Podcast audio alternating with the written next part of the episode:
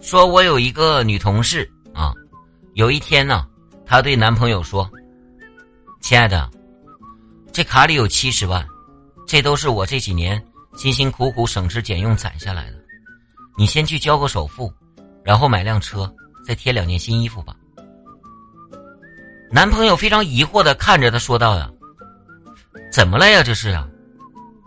结果我这个女同事非常淡定的说道：“啊，没事儿。”过两天我妈要过来，说要见你一面，到时候你一定要告诉她你有车有房。